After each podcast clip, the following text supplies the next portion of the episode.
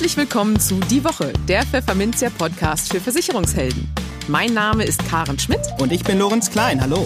Jede Woche gibt's hier von der Chefredaktion was auf die Ohren. Hier kommen die wichtigsten Themen der Woche, die unsere Branche und uns bewegt haben.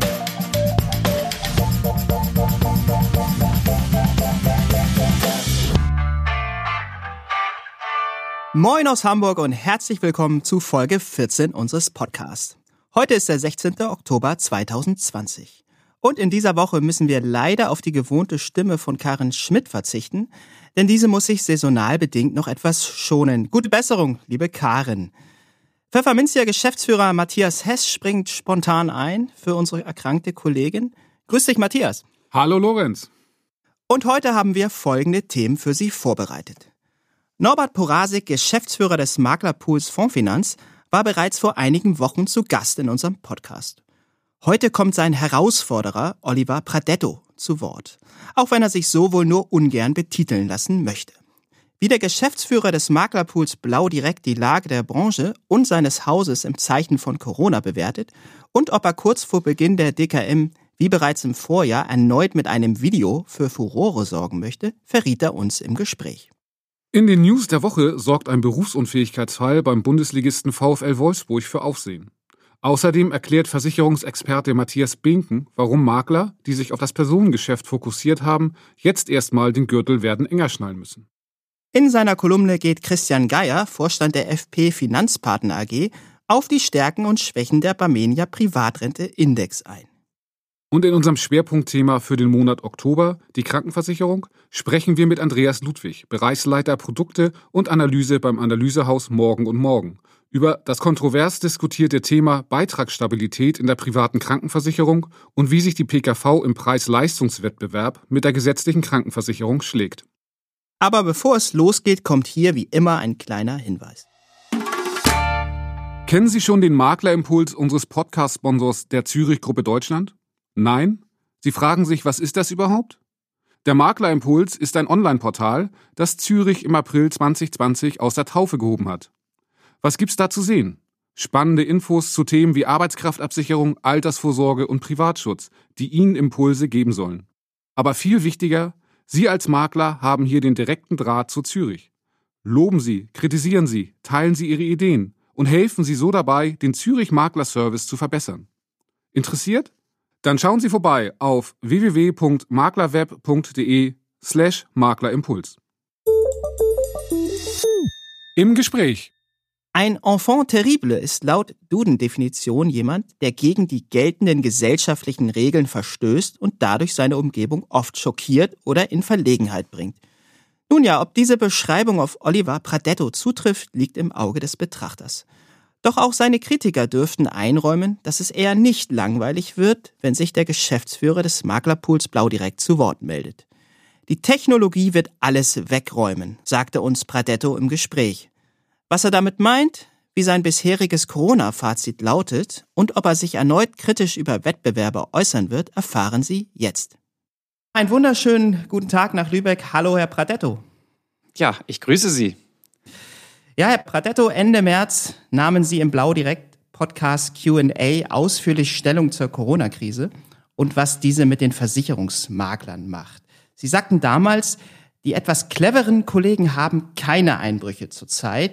Sie haben sich rechtzeitig mit der Online-Beratung vorbereitet. Weiter erklärten Sie, sehr viel schlimmer werden die langfristigen Folgen sein und die spüren wir zurzeit nicht. Inzwischen sind ja gut sieben Monate vergangen. Ja, wie lautet Ihr, Ihr heutiges Corona-Zwischenfazit, wenn man das mal so nennen möchte, sowohl in Bezug auf Ihre Vertriebspartner, die Makler, als auch auf die geschäftliche Entwicklung von Blau direkt? Ja, also ähm, man könnte fast sagen, außer dem Schrecken nichts gewesen. Wir haben letztlich beobachtet, dass ab Mitte März äh, dann die Umsätze angefangen haben einzubrechen, also runterzugehen. Wir waren zwar immer noch deutlich über dem Vorjahresumsätzen, aber man hat gemerkt, dass die dass die bröckelten. Und das war wie so eine Kurve, die immer weiter runterging, auch den ganzen April durch, den Anfang Mai und plötzlich ab der dritten Maiwoche, äh, wo man dann schon so langsam äh, äh, das Schlimmste befürchtete, war es plötzlich wie auf den Schnipp weg. Das heißt, äh, mit den ganzen Öffnungen war plötzlich der Optimismus der Deutschen wieder wieder da und äh, alle waren froh, dass sie wieder irgendwo essen gehen konnten, raus konnten und ja, äh, das scheint die tatsächlichen wirtschaftlichen Folgen so überdeckt zu haben, ähm, dass es sich überhaupt nicht ausgewirkt hat. Und wir haben wieder absolute Rekordumsätze, schießen nach oben. Das heißt, natürlich auch den Maklern geht es in der Regel gut.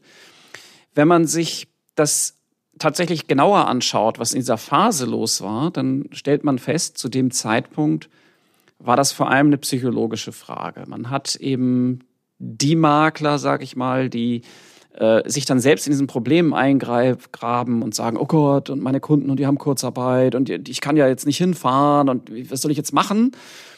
Ähm, und sich eigentlich selbst blockieren. Und andere haben das einfach für sich angenommen und haben sogar gesagt, ist doch super, jetzt sitzen die Kunden zu Hause, haben richtig Zeit, ganz leicht Termine zu kriegen, mache ich dann halt online. Wenn er sagt, ja, aber sie können ja nicht kommen, sage ich, brauche ich ja gar nicht, machen wir einfach am Telefon und mit, mit Online-Technologie. Und die haben sogar in der Zeit Plusumsätze gehabt. Also wir haben ganz viele Beispiele, die haben auch in dieser schwierigen Phase positive Umsätze gemacht. Es ist also immer eine Frage, wie man an die Sache rangeht. Klammer auf, vielleicht mit einer Ausnahme BAV-Makler.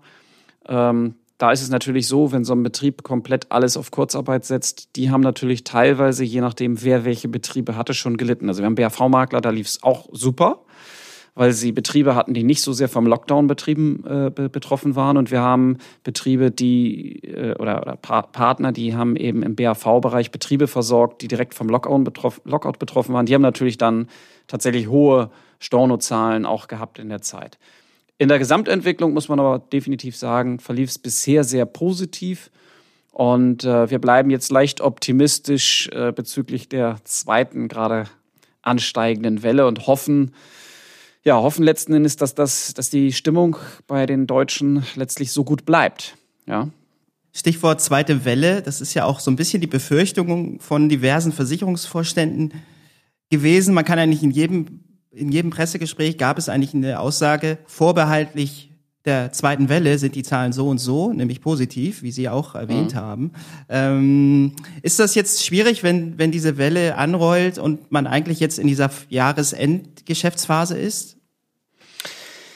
Ja, das kommt ein bisschen drauf an, was die Politik macht. Wir haben ja bei der letzten Welle das Thema gehabt, dass man erstmal äh, überhaupt nicht wusste, was auf einen zukommt. Auch die Wissenschaft war noch nicht so weit und die Politik hat dann erstmal sehr vorsichtig reagiert und einfach alles runtergefahren. Aus heutiger Sicht wissen wir, dass vieles übertrieben war.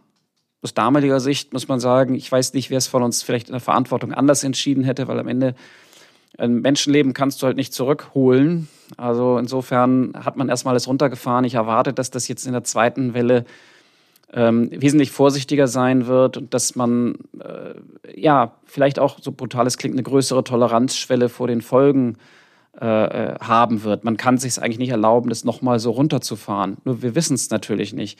Aber für uns als Betrieb ist es natürlich sehr schwierig, weil sie eine Situation haben, die von bis gehen kann. Auf der einen Seite erleben wir einen unglaublichen Boom in der Versicherungsleistung. Wir könnten sogar positive Effekte haben, weil das Sicherheitsbedürfnis der Menschen steigt. Auf der anderen Seite ist es natürlich so, dass die Wirtschaft jetzt schon in einem unvorstellbaren Ausmaß betroffen ist. Ähm, glücklicherweise von den Leuten noch nicht wahrgenommen wird. Also die Entscheidung, eine Vorsorgeversicherung zu machen, die treffe ich dann, wenn ich mich sicher fühle und wenn ich das Gefühl habe, ich werde diese Raten die nächsten 20 Jahre auch bedienen können. Ähm, wir haben das erlebt bei der Lehman-Krise, die im Grunde sich im deutschen Bereich gar nicht wirklich ausgewirkt hat. Ähm, aber sie hat hier für eine, für eine wahre Wirtschaftsrezession äh, gesorgt und äh, also es, es haben Leute da ihre Jobs verloren. Firmen waren dann zurückhaltend. Und das war, glaube ich, vor allem eine psychologische Geschichte. Und diesmal geht es, bis es bisher an den Menschen so vorbeigegangen. Es bleibt doch alles positiv, uns kann irgendwie nichts anhaben. Die Frage, wie das sein wird, wenn wir jetzt fünf Monate durch, den, durch die Wintersaison gehen mit immer höheren Ansteckungsraten. Ich muss mal ganz ehrlich sagen, es kann keiner vorhersehen. Wir wissen nicht, was kommt. Und das macht es schwierig, weil sie auf der einen Seite planen müssen für dieses Wachstum. Wir müssen müssen mehr Mitarbeiter einstellen, damit wir für die Makler die Services sicherstellen können. Ähm, wir müssen neu in Technik investieren wegen der Digitalisierung. Alles sehr hohe Ausgaben für die Zukunftsfähigkeit des Unternehmens. Und auf der anderen Seite müssen wir vorbereitet sein, dass wir vielleicht in ein paar Wochen voll einbremsen müssen, weil vielleicht der Markt zusammenbricht. Wir wissen es einfach nicht. Und das macht eine, eine zuverlässige Planung unglaublich schwer. Ja, lassen Sie uns nochmal auf andere Zahlen schauen, nicht Infektionszahlen an der Stelle, sondern die aktuellen Vermittlerzahlen. Die mhm. habe ich mal äh, mitgebracht. Ende September äh, lagen wir da bei 46.073 Makler. Äh, ein Corona-Schock kann man darin nicht ablesen, denn es sind tatsächlich nur 19 weniger registriert im drei Monatsabstand. Ähm, ja, überrascht Sie das? Ähm, ich glaube, dass die Zahl eine Täuschung ist. Ähm, ich halte das für so eine Art Regentonne, ja, wo es von oben aus dem Dach immer weiter Wasser in die Regentonne reinläuft, sodass der Wasserstand gleich bleibt, obwohl unten Löcher drin sind und das Wasser rausläuft. Also um es konkret zu erläutern, wir erleben ja starke Abbruchzahlen sehr wohl in der Ausschließlichkeit oder bei, äh, bei, auch bei den ganzen Strukturvertrieben. Nur in der Regel ist es oder nach meiner Erfahrung ist es so, dass jemand, der feststellt, es läuft alles nicht mehr so gut in der Ausschließlichkeit, sich nicht einfach zum Sterben legt, sondern der sagt dann, ja, dann werde ich jetzt Makler, weil da kann ich endlich die besten Produkte haben und ich kriege ja auch viel mehr Provisionen. Und der, der wird dann halt erst Makler. Ob der das dann als Makler schafft, ja, ist dann eine andere Frage. Aber erstmal ist er plötzlich äh, von, der einen äh, von der einen Seite der Statistik in die andere übergewechselt. Und deswegen erleben wir seit Jahren schon, also seit sechs, sieben Jahren, haben wir drastische Rückgänge bei den Gesamtvermittlerzahlen, aber immer zu Lasten der Ausschließlichkeitsvermittler. Nur die, die äh, sickern ja ständig in die Maklerschaft ein. Das heißt, für die, die da reinkommen, für die Tausenden, die jedes Jahr vom Ausschließlichkeitsvermittler zum Makler werden, ähm, müsste ja zu einer Steigerung der Makler führen. Tut es aber nicht, weil nämlich auf der einen Seite viele von denen es dann doch nicht schaffen und dann eben 18 Monate später aus der Maklerstatistik äh, wieder verschwinden. Oder weil eben auch andere Makler in Ruhestand gehen äh, oder aufgeben beruflich. Ich glaube, dass die eine Zahl einfach von der anderen überdeckt wird. Und so bleibt der Stand ungefähr gleich.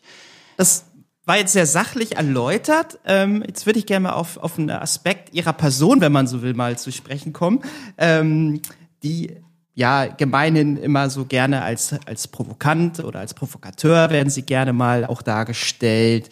Äh, es wird gesagt in der Presse oder in der Fachpresse zum Beispiel, dass es ihnen auch Spaß machen würde, durchaus auch mal anzuecken. Äh, und sie selber haben auch mal in einem Interview mit den Kollegen von Cash gesagt, Ende vergangenen Jahres war das, ich habe die unangenehme Eigenschaft, genau das zu sagen, was ich denke. Und darüber hinaus ist ja vielen auch noch ein langes Video in Erinnerung, das die zur letztjährigen DKM angefertigt hatten, in dem sie sich zum Beispiel auch kritisch zum Wettbewerb geäußert haben. Sie selbst erklärten im Anschluss, dass es ihnen dabei auch um eine Dreisatzbotschaft ging. Und zwar erstens, es gibt ein fest äh, fast marktbeherrschenden Wettbewerber, das wissen wir alle, wen, wen Sie damit meinen, die Fondsfinanz. Zweitens, wir sind der einzig verbliebene Kontrahent, der noch stark genug ist, dessen Position streitig zu machen. Und drittens, genau das werden wir tun. Wenn man das jetzt mal zusammenfasst, fällt mir eigentlich dann nur die Frage ein, wo steht Blau direkt heute und wo möchten Sie eigentlich Ihr Unternehmen in naher Zukunft aufgestellt wissen? ja, also ähm, tatsächlich haben wir ein sehr erfolgreiches Jahr hinter uns. Blau Direkt hatte letztes Jahr rund 65 Millionen Euro Umsatz über die gesamte Gruppe und das sind in diesem Jahr werden wir bei 84 bis 85 Millionen voraussichtlich auslaufen, was den eigenen Teil angeht. Und dann haben wir natürlich noch ähm, die Verwaltung der Bestände der WIFO mit übernommen wie äh, quasi in einer sehr engen und partnerschaftlichen Kooperation mit der WIFO, ebenso mit der Impunkto.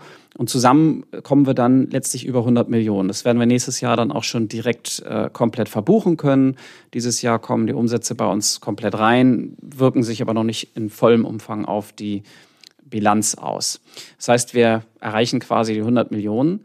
Und äh, wir führen weiter Gespräche um Kooperationen mit anderen Vertrieben, mit anderen Pools, weil es jetzt darum geht, für viele die Kräfte zu bündeln. Da steht jetzt gar nicht der, der eine Wettbewerber vielleicht nur im, im Vordergrund, sondern ich glaube, wir haben einfach das Thema, dass die Digitalisierung uns alle extrem fordern wird in den nächsten Jahren. Denn sonst werden wir irgendwo äh, von Internetgiganten angegriffen. Die sind in der Positionierung. Die Ping An aus China hat bereits mehrfach versucht, in den Markt einzudringen und wird es mit Sicherheit weiter versuchen. Und das mit einer großen technischen Macht. Amazon steht nach wie vor als einer der Anbieter, die das äh, definitiv vorhaben. Und äh, da wird kein Pool und auch kein deutscher Vertrieb alleine groß genug sein. Man muss also Kräfte bündeln, das wollen wir tun und werden dann als Blau Direkt äh, hier sicherlich im nächsten Jahr in Größenordnung von 200 Millionen Euro Umsatz äh, generieren können und dann auch letztlich Marktführer sein. Das ist zumindest das, was wir so als Ziel für uns intern vorhaben. Aber hey, auch äh, der Wettbewerber, ähm, über den wir hier reden, dessen Namen wir ja nicht sagen wollen, ähm, ist, äh, ist ja auch kreativ, leistet einen hervorragenden Job und wird sicherlich äh, seinen Teil tun, uns das Leben schwerer zu machen und diese Ablösung vielleicht noch mal ein Jahr rauszuschieben. Okay, also eine Kampfansage, eine freundliche Kampfansage, Nein, kann man sagen. genau, eher sportlich. Also ich sehe das tatsächlich sportlich. Ich habe, äh, man muss jetzt sagen, ich habe da gar kein Feindschaftsempfinden in dem Sinne. Ähm, das das wird oft so reininterpretiert. Jetzt muss man immer sehen, äh, man verfolgt ja mit solchen Dingen immer Ziele. Das eine sind die Kommunizierten, die Sie genannt haben, und das andere sind, sind natürlich die, dass ich nun mal der Marketingmann unserer Firma bin. Und mein Job ist es, äh, meine Firma ins Gespräch zu bringen. Das bin ich meinen Partnern, also auch unseren Maklern schuldig, weil uns das einfach äh, die Möglichkeiten erweitert. Hier Gesellschaften zu sagen, hey, äh, überlege, wie du dein Geld steuerst. Wenn du es immer nur alles in Richtung äh, Größe schickst, dann hast du eben irgendwann auch nur noch einen großen. Wenn es das ist, was du willst, dann ist es okay. Wenn nicht, dann äh, sorge dafür, dass der Markt vielfältig bleibt, indem du eben ähm, deine Gelder, Gelder etwas gleichmäßiger verteilst. Das nützt unseren Partnern, das nützt meinem Unternehmen und letzten Endes ist doch das, was auch jeder Makler will. Der möchte Auswahl haben und nicht nur noch ein äh, oder zwei Marktteilnehmer zwischen denen er sich irgendwie zwangsläufig entscheiden muss. Ich glaube, ein, ein vielfältiger Markt ist für alle von Nutzen. Nur der ist kein Selbstläufer, den kriegt man nicht von sich aus. Wenn, wenn alle Provisionen nur nach Größenordnung verteilt werden, alle Zuschüsse, weil man kurzfristig ans Fressen denkt als Versicherer, dann wird man das Ergebnis auch irgendwann haben, dass man ein großgezüchtetes Monster hat. Das war meine damalige Aussage. Und damit wollte ich gar nicht sagen, dass der eine ein Monster sei, sondern er reagiert einfach wie ein normaler Marktteilnehmer und tut umgekehrt das, was für sein Unternehmen am besten ist. Und das ist auch völlig legitim. Der Rest des Marktes muss sich eben überlegen, was ist es, was für den Markt als Ganzes eigentlich gut ist. Und da glaube ich, dass es gut ist, wenn äh, wir mit Blau Direkt eine wesentlich stärkere Rolle spielen. Gerade weil wir ein Vorreiter in der Digitalisierung sind und wir hier sehr vielen Maklern, aber auch kleineren Pools vertrieben helfen können, in diesem Markt zu bestehen und damit einfach auch die Vielfalt für alle erhalten. Ja, normalerweise kommt der Wettbewerb ja zu einem zu einer Art Familientreffen äh, im Herbst zusammen, Ende Oktober in Dortmund zur DKM. Die findet nun bekanntlich äh, digital statt äh, diesem Jahr. Gibt es denn ein Thema für Sie, das Sie jetzt besonders umtreibt? Sie haben schon einiges erwähnt, was aber auch so ein bisschen nach dem klingt, was Sie, was Sie auch im letzten Jahr sehr beschäftigt hat. Gibt es ein neues Thema, was Sie gerade jetzt besonders umtreibt und was Sie womöglich auch wieder in Form einer, einer Videobotschaft oder ähnlichem äh, nach, nach, nach außen transportieren? Sie haben ja gesagt, Sie sind sozusagen für den Außenauftritt auch bei, bei Blau direkt zuständig. Ähm, ja, was können ich wir da will aber die Branche auch nicht ständig quälen. Ne? also ein Video wird es ja. da sicherlich zur DKM dieses Jahr nicht geben. Ähm, tatsächlich sind es für uns, also es gibt natürlich das eine beherrschende Thema, was ich ja schon erwähnt habe. Das, das sehe ich auch als, ich glaube, dass die Technologie alles alles äh, wegräumen wird am Markt und es wird für jedes Unternehmen absolut überlebenswichtig sein, sich darauf einzustellen. Es gibt viele Makler, äh, die meinen, ach, das geht schon so und meine Kunden wollen das ja ganz anders. Ich oder ich habe noch ein paar Jahre. Ich glaube, die Zeit wird sehr viel kürzer sein, die jeder hat, um sich umzustellen. Das ist immer wieder meine Botschaft. Und äh, es ist einfach wichtig, sich aufzumachen in diese neue Welt. Das ist die eine. Aber dieses Jahr steht für mich tatsächlich dann mehr auch das, das Operative im Fokus. Wir haben äh, in, auch im Sinne dieses Gesamtkurses eine neue Software auf den Markt gebracht, von der wir sehr begeistert sind. Mit einem jungen Start-up aus Recklinghausen haben wir das zusammen gemacht. Die äh, wurde jetzt gerade bei unseren Partnern mit großem Erfolg ausgerollt. Und zwar ein Thema, wo man einfach quasi seinen Kundenbestand reinpackt, ja, also die Daten, die E-Mails, Adressen der Kunden und welche Verträge die so haben, also ein paar Informationen.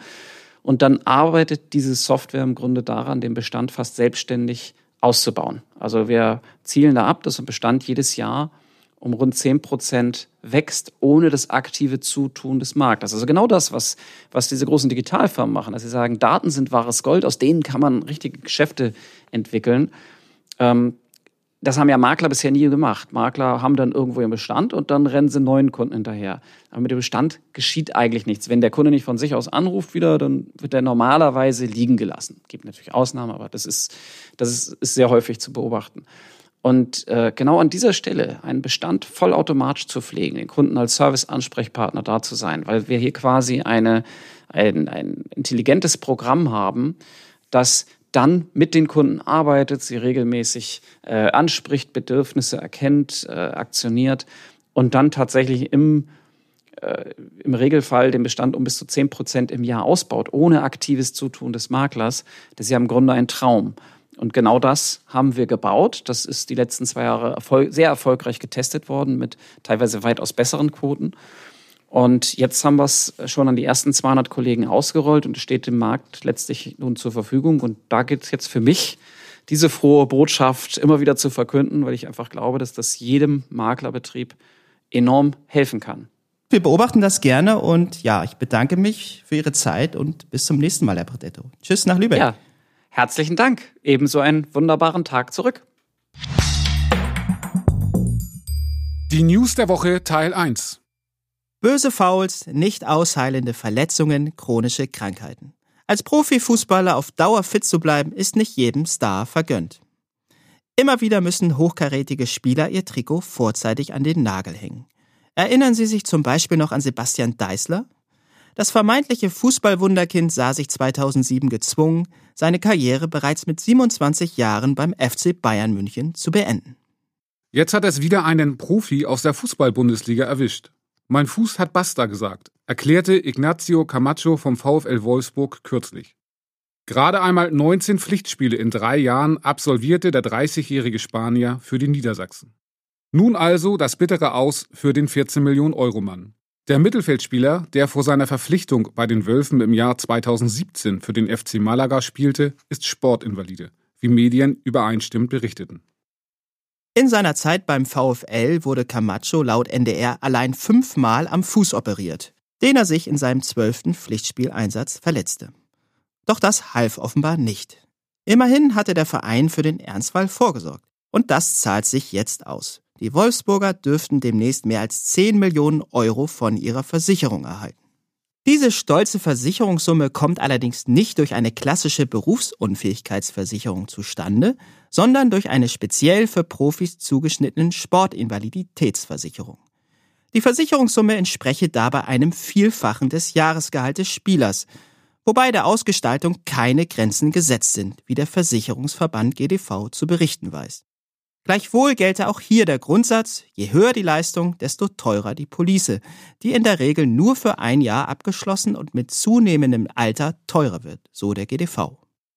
Man darf also davon ausgehen, dass die Prämien für einen immerhin schon 30-jährigen Spieler keine Peanuts gewesen sein dürften. Für den Verein dürfte sich der Vertragsabschluss trotzdem als richtig erwiesen haben.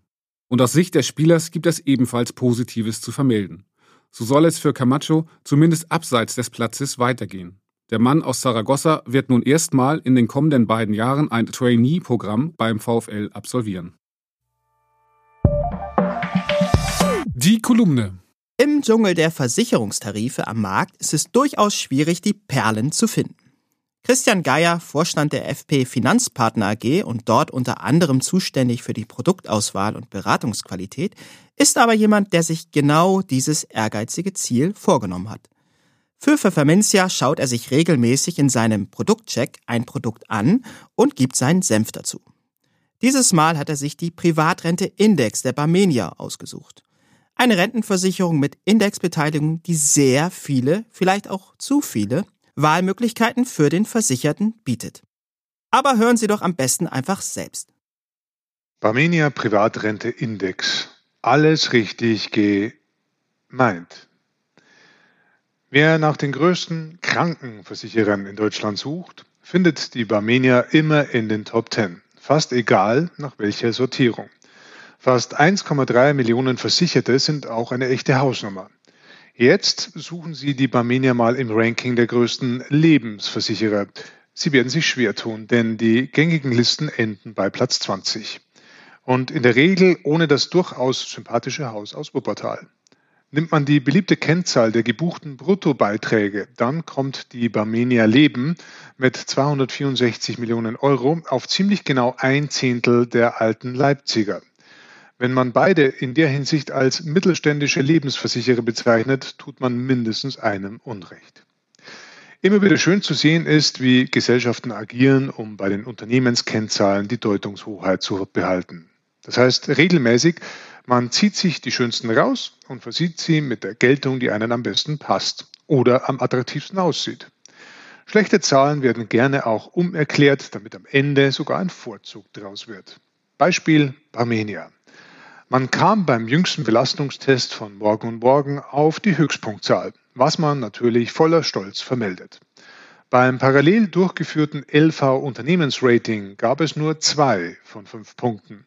Hier verweist die Barmenia auf die in der Tat hohe Wachstumsquote, die jedoch in der Art eines natürlichen Mechanismus die freie RFB und die RFB-Quote in Mitleidenschaft zieht. Natürlich ist das wahr und erfrischend offensiv dazu. Aber eine der Aussagen in der Aussage ist, die Barmenia Leben gehört zu den kleineren Spielern auf dem Markt und hat an der ein oder anderen Ecke noch Aufholpotenzial. Aber Größe allein ist ja nicht alles. Es zählen bekanntlich die inneren Werte. Und da sieht man schon ein paar Lichtblicke. Wenn man sich näher beschäftigt, dann ist schnell erkennbar, dass dieser Versicherer um Transparenz bemüht ist. Eine Produktbeschreibung beschränkt sich nicht auf die fünf Highlights, sondern hat Kleinromanstärke. Die Performance der Indizes, wir kommen später noch genauer darauf, war in den vergangenen Jahren einfach nur schlecht. Kann aber jeder einfach über Google nachrecherchieren. Anderswo läuft man sich einen Wolf, um solche Infos zu bekommen. Und bei der Produktgestaltung hat man sich ganz klar vorgenommen, ein kundenfaires Versicherungsangebot zu schaffen. Leider ist das nicht gleichzustellen mit kundenorientiert. Denn man setzt voraus, dass der Kunde eine Leidenschaft für die ungezählten Spielarten einer Rentenversicherung pflegt, aber auch dazu gleich mehr. So kurz wie möglich gesagt, die Barmenia Privatrente Index ist eine Rentenversicherung mit zwei hauseigenen Indizes in der CAP-Variante. Aber das wäre zu einfach und zu schön gewesen. Denn dann gibt es schon mal vier verschiedene Verrentungsformen. Mit, ohne Teilauszahlung, Vollauszahlung, mit Pflegeoption. Das ist an sich nicht lumpig, dass der Kunde die Auswahl hat, aber wir Berater müssen ihm das halt erklären. Das beim sogenannten Rentenvorschuss. Erstens, er eine Rentengarantiezeit haben kann, freilich abhängig vom Renteneintrittsalter. Zweitens, er sich diese Rentengarantiezeit auszahlen lassen kann, selbst wenn die Rente schon läuft.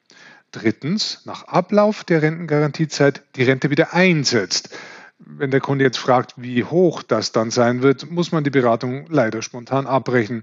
Viertens, nach Ausübung der Pflegeoption, dass alles natürlich nicht geht. Fünftens, aber auf jeden Fall alles kostenfrei ist. Solche Verknüpfungsmöglichkeiten sind ein sicherer Weg, den Kunden mausetot zu schwätzen. Auch Todesfallleistungen in der Aufschubzeit können mit den Todesfallleistungen im Rentenbezug beliebig kombiniert werden. Die Todesfallleistungen für die Rentenbezugsphase können bis zum Rentenbeginn noch geändert werden. Gott sei Dank. Dass man auch noch eine Star-Dynamik dazu wählen kann, ist nur konsequent. Die Funktionsweise an dieser Stelle auszuführen, sprengt aber den Rahmen. Danke für Ihr Verständnis. Es passt weiter ins Bild, dass man sich selbst bei den Indizes nicht für einen DAX oder einen Euro-Stocks entscheiden konnte. Nein, es mussten ein Barmenia Index D und ein Barmenia Index EU her. Schon die gleichen Aktienwerte wie in den Originalindizes, aber eben mit Volatilitätssteuerung. Das kann man als, da haben Sie bei der Barmenia einen Schritt weiter gedacht, klassifizieren. Wenn man aber sieht, dass beide Eigenbaubarometer in den letzten drei Jahresperioden, immer von April bis April, eine Nullrunde eingefahren haben, selbst in den sehr guten Börsenjahren 2017 und 2018, dann ist da mehr Staunen als Grübeln. Beziehungsweise tun einem die Verantwortlichen fast schon ein bisschen leid, genau wie die Kunden. Denn dass das alles von Beginn an gut gemeint war, stelle ich nicht in Zweifel. Auch, dass man sich nicht versteckt mit der schwachen Leistung und die Beweise jederzeit im Internet finden kann, das ist branchenuntypisch und deswegen irgendwie reizend. Jetzt kann man noch dagegenhalten, ja, Hätte der Kunde die sichere Verzinsung genommen, dann wären 2,57 Prozent im Jahr 2017 bzw. 2,32 Prozent von 2018 bis 2020 beim Kunden gelandet. Dazu gleich drei Erwiderungen. Diese Verzinsung gilt nur für laufende Beiträge. Beim Einmalbeitrag beginnt der Kunde im ersten Jahr mit 0,82 Prozent dann 1,07 Prozent, dann 1,32 und so weiter und so fort. Das wäre sonst zu einfach zu merken, bis man im neunten Jahr dann bei den 2,32 Prozent ist. Ein Indexprodukt kauft man nicht wegen der sicheren Verzinsung. Punkt. Es gibt ja Kosten auch noch. Aber gerade die wären ja so herrlich niedrig. Bei einem Einmalbeitrag von 100.000 Euro nur 1,7 Prozent Abschlussvergütung 1% einmalige Verwaltungsvergütung und sehr zurückhaltende 0,18% aufs Vertragsvermögen. Da kosten die meisten ETFs mehr. Aber wenn halt eine zwar deutlich teurere Ideal Universal Life 3,0% ab Beginn zahlt, dann ist das nicht nur eine andere Liga, sondern auch noch deutlich einfacher dem Kunden zu erklären. Nach allem.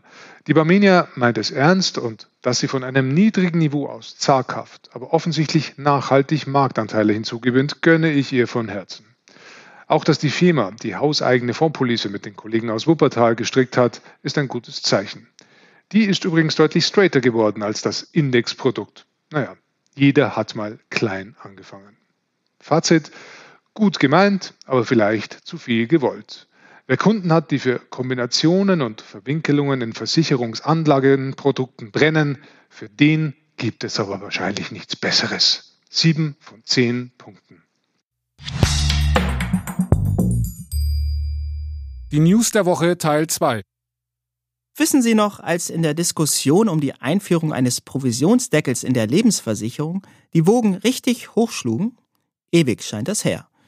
Und obwohl das Thema bedauerlicherweise noch nicht endgültig vom Tisch ist, haben viele Makler wegen der Corona-Pandemie gerade andere Sorgen. Das beobachtet Versicherungs- und Vertriebsexperte Matthias Behnken von der FH Dortmund. Auch wenn konkrete Zahlen noch fehlen, muss man davon ausgehen, dass es in der Lebensversicherung signifikante Rückgänge im Neugeschäft gibt, erklärte er uns in einem aktuellen Interview. Wie Makler und Vermittler den mittel- bis langfristigen Strukturwandel von der Abschluss zur Bestandsprovision hinbekommen, rücke daher in den Hintergrund. Stattdessen gehe es vielmehr um das Überleben vieler Vermittler. So Binken. Eine wichtige Rolle spiele dabei, wie sehr sowohl die Vermittler als auch deren Kunden schon vor Corona gewöhnt waren, Versicherungs- und Vorsorgethemen telefonisch oder in virtuellen Meetings zu erörtern. War die Akzeptanz schon da, umso besser. Wer das Thema verschlafen hat, muss laut Binken nun mit dem weitgehenden Wegfall persönlicher Kundentermine klarkommen. Und das wiegt durchaus schwer, so der Experte. Laut einer aktuellen Umfrage des Bundesverbands Deutscher Versicherungskaufleute, die ich begleitet habe, gibt es keinen gleichwertigen Ersatz ausfallender persönlicher Kundentermine durch zum Beispiel Videotermine. Hinzu kommt laut Behnken, dass Zeiten von Sorgen um die eigene Gesundheit möglichen Arbeitsplatzverlust und anderen wirtschaftlichen Folgen der Pandemie natürlich nicht gerade ideal dafür sind, dass Kunden Entscheidungen über neue Vorsorgeverträge und finanzielle Verpflichtungen treffen. Vor allem für Vermittler mit Fokus auf Personengeschäft heißt es deshalb, auf absehbare Zeit den Gürtel enger zu schnallen, so der Experte weiter. Um zurück zum Thema Provisionsdeckel zu kommen, auch hier hat der Vertriebs- und Versicherungsexperte natürlich eine fundierte Meinung. Bei der Altersvorsorge sollte sich die Politik erst einmal darüber klar werden, ob sie nach wie vor an die freiwillige Vorsorge glaubt. Wenn ja, dann muss sie akzeptieren, dass es Anreize braucht, sie zu verkaufen, sagt Binken. Ein Provisionsdeckel sei der falsche Ansatz, wenn man die Bevölkerung mit einer guten, aber freiwilligen Altersvorsorge ausstatten wolle. Und es zugleich zu vermeiden gilt, dass Versorgungslücken letztlich vom Steuerzahler per Grundsicherung ausgeglichen werden müssen. Dem ist wohl nichts mehr hinzuzufügen. Das Schwerpunktthema. Der PKV-Markt ist stabil, stellte das Analysehaus Morgen und Morgen Ende Juni klar. Zum dritten Mal hatten die Experten aus Hofheim untersucht, wie hoch die Beitragssteigerung bei den Unisex-Tarifen der privaten Krankenversicherung ausfielen. Andreas Ludwig, Bereichsleiter Produkte und Analyse bei Morgen und Morgen, hat die Studie federführend begleitet. Und wir fragten ihn, ob die Beitragsstabilität auch künftig gewahrt bleibt und auf welche Finanzkennzahlen Makler im Beratungsgespräch zur PKV verstärkt achten sollten. Hallo, Herr Ludwig, viele Grüße in den Taunus. Hallo, ich wünsche Ihnen einen wunderschönen guten Morgen. Herr Ludwig, auf kaum ein anderes Thema schauen die Medien so kritisch, wenn es um die PKV geht, als auf das Thema Beitragsstabilität. Gerade zum Jahresende wird gerne auf die Briefe mit der neuen Beitragsanpassung verwiesen, die Privatversicherte von ihrer Versicherung erhalten. Motto, schon wieder hat sich der Tarif verteuert. Sie haben sich bei Morgen und Morgen ja sehr ausgiebig mit diesem Thema befasst. Gibt es für diese ja, mediale Empörung, nenne ich es mal, aus Ihrer Sicht eine Grundlage, die sich datenanalytisch stützen lässt? Ja, also die, diese Empörung, die gibt es ja schon seit äh, Jahrzehnten und tatsächlich haben wir hierzu äh, schon langjährige Untersuchungen geführt. Ähm, das ist unser sogenanntes Beitragsstabilitätsrating. Und hier äh, ja, untersuchen wir eben die Beiträge, wie finden die Beitragssteigerungen statt. Das wurde ein wenig unterbrochen mit der Umstellung auf Unisex-Tarife, weil wir schauen uns hier immer nicht nur den aktuellen, die aktuelle Beitragssteigerung an, sondern wir schauen uns die Beitragssteigerung der letzten fünf Jahre an. Und mit der Umstellung auf Unisex haben wir natürlich diese Historie verloren und mussten erst mal warten, äh, bis wieder eine Historie der Tarife vorlag. Das heißt, ab 2018 haben wir dann wieder das Beitragsstabilitätsrating herausbringen können.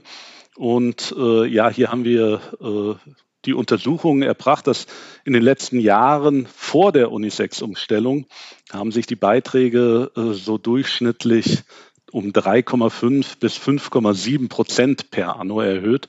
Äh, das war von Jahr zu Jahr immer ein bisschen unterschiedlich und auch unterschiedlich zwischen Mann und Frau. Nach der Unisex-Umstellung dann ähm, haben sich die Beiträge nur noch durchschnittlich um 1,5 bis 1,8 Prozent per anno erhöht. Das, äh, daran sieht man, dass die Beitragssteigerung mit den Unisex-Tarifen tatsächlich heruntergegangen ist. Also sie finden nicht mehr in diesen hohen Ausmaß statt. Also erstmal ein klares Ja. Es finden Beitragssteigerungen statt. Die Tarife, die werden immer teurer. Ähm, aber medial werden sich natürlich äh, dann die Extrembeispiele herausgepickt äh, und äh, für eine ja, allgemeine Empörung entsteht äh, meiner Meinung nach kein Grund. Äh, das kann natürlich im Einzelfall anders sein, dass einzelne Tarife ähm, ja, exorbitant steigen. Das mag sein, das kann auch vorkommen. In der breiten Masse können wir das aber nicht bestätigen. Ja, lassen Sie uns mal gemeinsam einen Blick in die Glaskugel werfen, äh, denn auch morgen und morgen rechnet ja in den folgenden Jahren so wie andere PKV-Experten auch mit weiteren Beitragssteigerungen. Ähm, als Gründe für den Anstieg gelten unter anderem die Weiterentwicklung der Medizin und der Einsatz von neuen Technologien. Ähm, ja, wird der künftige Anstieg eher moderat verlaufen aus Ihrer Sicht oder ist auch mit einem plötzlichen Beitragsplus zu rechnen? Stichwort auslösende Faktoren. Mhm. Also das ist ein sehr gutes Stichwort, denn eben diese äh, auslösenden Faktoren, die haben ja einen äh, erheblichen Einfluss darauf, dass es eben eher sprunghafte Steigerungen gibt. Was sind die auslösenden Faktoren? Ähm, die auslösenden Faktoren, die sind festgelegt vom Gesetzgeber. Der Gesetzgeber, der wollte nicht, dass jede einzelne kleine äh, Kostenänderung äh, direkt an den Versicherten weitergegeben werden. Und darum hat er festgelegt, dass ähm, Kostensteigerung, also Beitragssteigerung erst stattfinden können, wenn äh, die Kosten des Tarifs zum Beispiel zehn Prozent über der ursprünglichen Kalkulation liegen. Und wenn natürlich dann die Kosten diesen auslösenden Faktor übersteigen. Das heißt, äh, es gab im Jahr 1, 2, 3, 4 keine Beitragssteigerung und jetzt erst wird ja dieser auslösende Faktor von 10 Prozent überschritten, dann löst das natürlich aus, dass die gesamten Kostensteigerungen der letzten Jahre auf einmal auf den Beitrag aufgeschlagen werden. Und äh, ja, daher gibt es dann und wird es auch in Zukunft geben eher sprunghafte ähm, ja, Beitragssteigerungen. Das hat natürlich auch äh, mit dem medizinischen Fortschritt zu tun, aber die sind natürlich gut für den Kunden. Also ich kenne keinen Kunden, der sagen würde, ja, äh, ich tausche äh, die Medizin, den medizinischen Fortschritt äh, zugunsten des Beitrages ein. denn natürlich profitiert der einzelne Kunde ganz erheblich in Form von einer erhöhten Lebenserwartung. Was noch ein zusätzliches Risiko ist, ist die anhaltende Niedrigzinsphase. Denn äh, auch die äh, Krankenversicherer haben natürlich Altersrückstellungen gebildet und diese Altersrückstellungen, die werden natürlich auch verzinst. Und hier ist der Versicherer natürlich nicht davon ausgegangen, dass wir so eine so lang anhaltende Niedrigzinsphase haben. Das heißt, er hat in der Regel mit höheren Zinsen gerechnet, als sie derzeit auf dem Markt äh, zu erwirtschaften sind. Ja, nun hat die GKV, also die gesetzliche Krankenversicherung, ja nicht per se mit einem Niedrigzinsproblem zu kämpfen. Ähm, aber auch die GKV wird natürlich teurer, nicht nur die PKV, wie wir wissen. Äh, das zeigt ja auch die jüngste Debatte um, um die Anhebung des Zusatzbeitrages ab nächsten Jahr. Ähm, ja, ein Kostenvergleich ist ja immer schwierig zwischen den beiden Systemen. Ähm, aber wie ist da Ihre Einschätzung? Wie schlägt sich denn die PKV im Preis-Leistungswettbewerb mit der GKV aus Ihrer Sicht? Ja, da ist ein, äh, das ist nicht nur schwierig tatsächlich, das ist ja fast unmöglich, denn die äh, GKV, die hat ja gar keinen fixen Preis. Also es gibt da von äh, der beitragsfreien Mitversicherung des Ehegatten oder der Kinder bis hin zur, äh, zu freiwilligen Versicherten, die einen Beitrag von über 700 Euro im Monat zahlen, plus noch die Pflegeversicherung obendrauf für die gleiche Leistung. Das heißt, wir haben hier äh, Beiträge von 0 bis, sage ich mal, 700, 800 Euro. Äh, da lässt sich das natürlich sehr schwer in Relation setzen. Äh, der Zusatzbeitrag, der von Ihnen angesprochen ist, ähm, der spielt eine Rolle, aber hier hat ja der Versicherte tatsächlich noch einen gewissen Einfluss drauf. Er kann ja seine äh, GKV wechseln hin zu einem Versicherer, der ähm, ja einen niedrigeren Zusatzbeitrag anbietet was für viele Arbeitnehmer, die über, oberhalb der Beitragsbemessungsgrenze verdienen, ein viel größeres Problem ist, ist, dass ähm, die Beitragsbemessungsgrenze in der Regel jedes Jahr steigt. Das heißt, jedes Jahr erhöht sich der Höchstbeitrag in der GKV. Die Arbeitnehmer, die eben oberhalb dieser Beitragsbemessungsgrenze verdienen, müssen jedes Jahr damit mehr von ihrem Gehalt, das sie bekommen, verbeitragen. Das heißt, sie zahlen den Höchstbeitrag grundsätzlich immer und dieser Höchstbeitrag erhöht sich. Und der ist eben in den letzten Jahrzehnten ganz erheblich gestiegen. Ähm, so habe ich mir mal ein paar Zahlen rausgesucht. 1970 lag dieser Höchstbeitrag bei 50 Euro. Im Jahr 2000 lag der Höchstbeitrag bei 449 Euro. Und 2020 liegt der Höchstbeitrag bei 736 Euro. Das heißt, wir sehen hier ein stetes Ansteigen des Höchstbeitrages. Und hier kommt ja auch noch wieder die Pflegeversicherung auch noch obendrauf. Das heißt, dieser, ja, dieser, dieser Kreis von Arbeitnehmern, die haben dann nicht nur die den Zusatzbeitrag zu schultern, sondern eben auch noch die Höchstbeitragssteigerung durch die Steigerung der äh, Beitragsbemessungsgrenze. Und dann muss man natürlich noch hinzuziehen, dass äh, in der GKV die Leistungen nicht garantiert sind. Also wir können hier leistungsseitig auch Änderungen äh, sehen. Stichwort Brille oder Zahnersatz. Das ist natürlich in der PKV nicht möglich, weil wir hier einen individuellen Vertrag haben, der die Leistungen festschreibt. Ja, lassen Sie uns ruhig mal, äh, ich greife mal das Stichwort Brille auf, lassen Sie uns mal durch die Brille der Makler, der Versicherungsmakler schauen. Sie als Unternehmen als Analysehaus hantieren ja mit unzähligen Kennzahlen und das muss der Makler ja auch irgendwo jonglieren können, was da passiert. Ich nenne mal so als Beispiel SCR-Quote, RFB-Kennzahl oder auch ähm, ein Wort, was, was ich selber auch noch nicht so häufig gehört habe, Überschussverwendungsquote. Ja, das sind alles Begrifflichkeiten, die der Makler vielleicht nicht im Gespräch dem Kunden eins zu eins erläutern muss, aber er sollte ja trotzdem wissen, was sich dahinter verbirgt welche Kennzahlen sind ja in diesem Dschungel eigentlich für diesen Kennzahlen-Dschungel für Makler entscheidend, um eine kompetente PKV-Beratung durchführen zu können?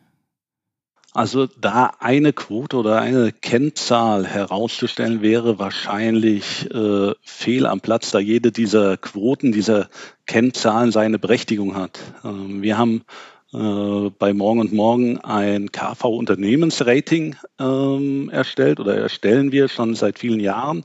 Und dort fließen alle diese Quoten mit ein, diese Zahlen aus den Geschäftsberichten. Und hier haben wir dann äh, eben diese Zahlen und Quoten übersetzt, äh, also zusammengeführt, verglichen untereinander ähm, und das in eine ja, Logik von morgen und morgen eins bis fünf Sterne übersetzt, die dann eben auch den einzelnen äh, Endkunden, den einzelnen Versicherungsnehmer gut darstellbar ist, weil eine Wertung von eins bis fünf Sternen ist er gewohnt und kann sehr viel damit anfangen. Und es ist auch für den Makler sehr viel einfacher, auf eine auf ein unabhängiges Analysehaus zu verweisen, das hier eben dann diese Quoten in einen Gesamtzusammenhang bringt und eben in so eine Ratinglogik übersetzt. Der einzelne Makler, denke ich, der sollte aber sehr viel mehr äh, oder erst im zweiten Schritt auf diese Unternehmenskennzahlen eingehen, sondern die Priorität eins sollte natürlich auf den Leistungen liegen und hier auch niemals äh, die PKV als Beitragseinsparung verkaufen oder beraten, sondern immer sehen, dass es sich bei der PKV um ja ein Luxusprodukt handelt und hier eben keine Beiträge zu sparen sind, auch wenn das ähm, ja sein kann, dass Beiträge gespart werden tatsächlich. Aber diese gesparten Beiträge sollten dann doch in die, äh, ja, in die Rückstellung mit einfließen, sodass man äh, Beitragsentlastungstarife dafür mit abschließt, die dann den Beitrag im Alter abfedern oder auch zusätzliche Altersvorsorge betreiben, dass auch später die Beiträge der PKV noch getragen werden können. Denn äh, anders als in der gesetzlichen Versicherung, wo man dann ja in die, äh, in die Versicherung der Rentner reinkommt, äh, bleibt man hier in seinem Tarif und kann nur noch dann eben wechseln innerhalb des Versicherers. Ein Versichererwechsel wird dann nicht mehr, äh, eigentlich nicht mehr möglich sein im Alter. Ja, vielen Dank für Ihre Ausführungen, Herr Ludwig. Alles Gute nach Hofheim und bis zum nächsten Mal. Ich bedanke mich recht herzlich für das nette Gespräch. Damit sind wir am Ende von Folge 14 unseres Podcasts angelangt. Wir hoffen, er hat Ihnen trotz des Ausfalls unserer Kollegin Karin Schmidt gefallen. Wenn ja, dann abonnieren Sie ihn doch gleich auf einer der gängigen Podcast-Plattformen und hinterlassen Sie dort eine Bewertung. Ansonsten hören wir uns am kommenden Freitag wieder. Bis dahin, bleiben oder werden Sie gesund, genießen Sie das Wochenende und kommen Sie gut in die neue Woche.